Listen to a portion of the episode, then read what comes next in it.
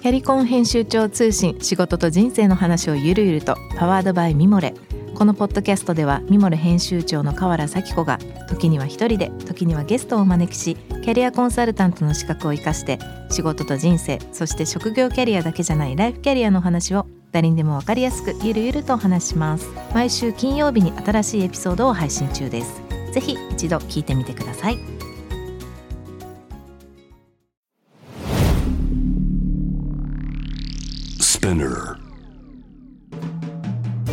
ナビゲーター中道大輔です。Vision to the Future with Fourth Japan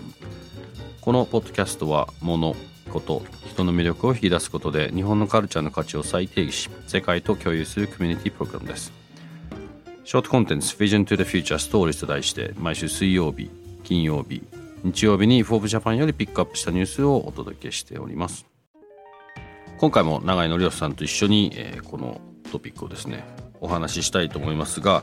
今日ご紹介するトピックは去年の秋頃ですね2022年9月26日に、えー、発表されましたコラムですね。これはあのオフィシャルのコラミストの浜野智成さんという方のコラムですが、中国客はもう買い物だけでは満足しないと、うん、インバウンド再開後の集客戦略ということで、うん、まあ、詳しくはこちらを見ていただければと思うんですけどこれ僕これ前から言ってるんですけど実は注目してるポイントとしては、はい、やっとこういうとこ出てきたなと思うのは、まずその日本に来るいろんなあの方々の中でやっぱりアジアアジア人の人たち主に中国とか、東南アジアとかから来ら、日本に来られる方と欧米人の方のお金の使い方が全然違うんですよね。これ実は僕10年ぐらい前にそんな前じゃないか8年ぐらい前あの兵庫県の豊岡市のあのまあ、ブランディングというか、どういうどういうふうな形を持って対外的に自分たちをこうコミュニケーションするかっていう主張の、まあ、お題があってその時にもこれ言ってるんですけど、はい。もうね使い方見てるとよくわかるんです。あの欧米の人たち一番何使ってるかホテルと旅費に使ってあの旅費とかトラベルに使ってるんですね、うん、電車代とかに。で片やまあ当時その78年前の時はその中国人とかあとはその東南アジア系の人たちっていうのは、ほとんど買い物にお金を使ってるんですよ。だから地元に自分自分の国にないものを買いに来る人たち、ただ欧米人はそうじゃない。その日本を experience するためにいろんなところに行って、まあ活動をするっていう。でその豊岡市のケースで言えば、まあ、もう僕らの戦略は明確でもう世界、あの遺産を皆さん来ますと、大体東京から来てまあ、広島行ったり、うん、まあまあ、もしかしたら大阪入るかもしれない、まあ、必ずでも京都が出てくる、うん、っていった時にその豊岡市っていうのはここから大体、まあ、大体1泊2日なんだよと、うん、だから1泊2日の第3レイヤーの中のナンバーワンチョイスになるべきだって言って、あのデイトリップっていうのを僕らちょっと提案して、それを中心にいろんなこと話してたんですけどど絶対京都にはかなわないわけですよね。うん。そうです、ね、だけどそういう経験も見せられればそこに対してもう一個のプラスの、まあ、ちゃんとしたポジショニングができるんじゃないかと。いう。だからその時からそのいわゆる海外の人が日本に求めてることっていうのはアジアの方と欧米の方全然違ってたっていう部分から、うん、まあ、この記事見ると少しこのアジアの方のこう日本に来てからのお金の消費の仕方が少し変わってきたんじゃないかなということで、うんうん、まあ、相変わらずやっぱ欧米の方々はどちらかと宿泊とかに費やされる中で、まあ、支出の中でいうと結構買い物に、まあ、まだまだ比較的アジアがなる中で、はい、まあ、このコロナ前ぐらいですかその爆買い爆買いって言って中国人がみんな買い物するっていうところから、まあ、このただ日本には来る来るこうモチベーションは高いんですがまあ物以外のものにも中国人が目を向け始めるんじゃないかっていうような話なんですけども、うんうん、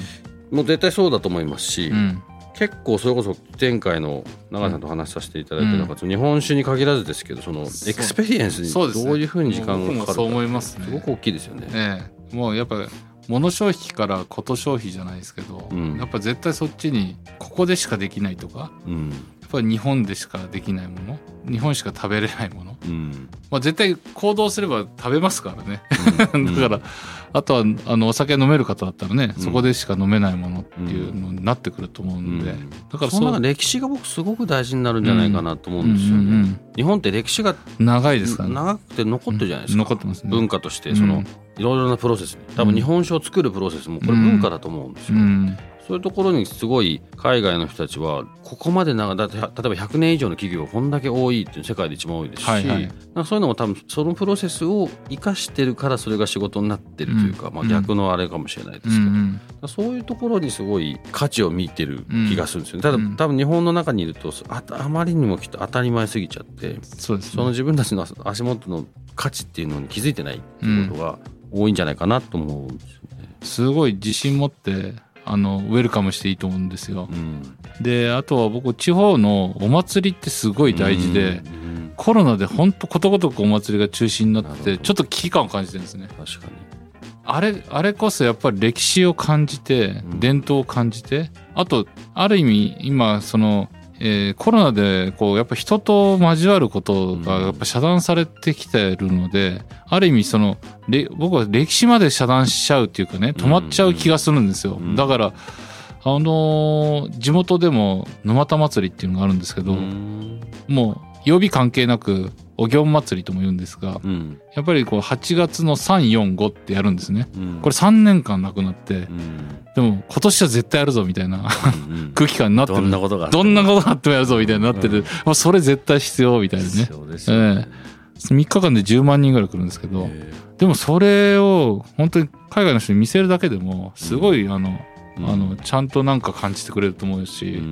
あのやっぱあの我々もあのお祭り嫌いじゃないので、うん、お祭り逆に好きな方なんで、うんうん、あのこう真ん中の方に行きたがるんですけど。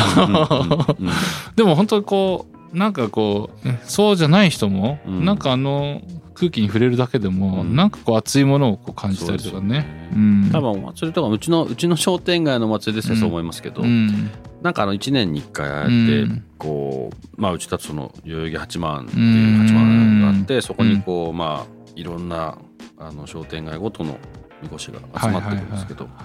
なんかその1年間に1回その町内会のおじいちゃんたちというかねおじさんたちとかが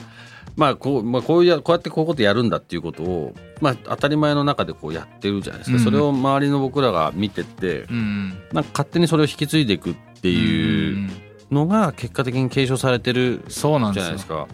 その1年に1回ぐらいしか喋んないですよね。そうですね。そうでそれをあのちっちゃい商店街でそう思ってるし、うん、もうおそらくその沼田祭りそうなんもっとそれがきっとその祭りだって多分何何十年何百年ってつながってるわけですよね。そういうのは大事なんですよね。でそこにやっぱり1年に1回ぐらいですけどコミュニティがやっぱね、うん、地方でも普段から田舎だから付き合ってると付き合わないですね、うん、普段祭りがねえと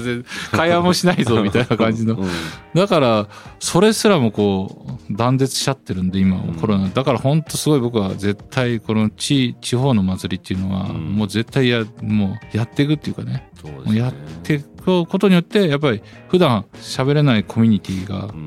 まあ、それが自然と引き継いでいくんですよね。うん、うん、でこれ引き継がないと実は結構地方の中で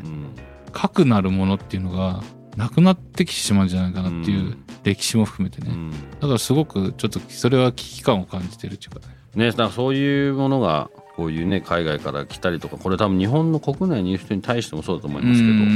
まあそれはたまたまこう旅行とか観光っていうことになるかもしれないですけど、うん、何でもそうですよね。なんかそこに価値をこうちゃんと作ってそれ見たいもしくは経験したいって日本人にとっても海外にとっても同じだと思うんで、うん、なんかそういうのがもっともっとこうこのねコロナで少しこう停滞してましたけど、うん、日本がまだ全然こう経済的に戻ってこないって言ってるのの、うん、なんか一個の弾き返す一個の力になるといいなと思いますよね。だから本当地元の人がそれを愛しているものとか、うん、愛してる風景とか、うん、愛してるあのお祭りでもそうですしことでもそうですけど、うん、それを本当に一生懸命伝えるだけで全くもうなんか感じ取ってくれると思いますよね、ね、自信を持って伝えるだけで、まあ爆買いに限らずですけどいろんな人をウェルカムにね。なれるように、はい、また新しい日本をね作っていければと思います。今日ご紹介したトピックは概要欄リンクを貼っておりますのでそちらからご覧ください。質問感想は番組のツイッターアカウント BTTF アンダーバーコミュニティにお寄せください。このポッドキャストはスピナーのほか Spotify、Apple Podcast、Amazon Music などでお楽しみいただけます。お使いのプラットフォームでぜひフォローしてください。そして毎週月曜日には様々なゲストとともにお送りいたします、ゲストトークエピソードも配信されます。詳しくはそちらも概要欄に載せておりますのでぜひこちらもチェックをしてください。Vision to the Future Stories ここまでのお相手は中道大輔でした。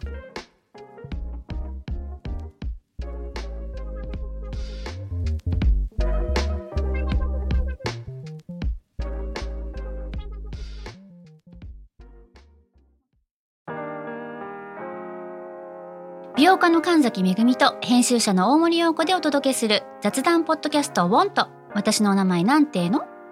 ふと私って誰なんだ？と自分がぐらついてしまうそんなあなたと毎日を楽しくするサバイバル術を一緒に考えていきます。ボントは毎週水曜日朝5時に配信。ぜひお聞きのプラットフォームでフォローしてください。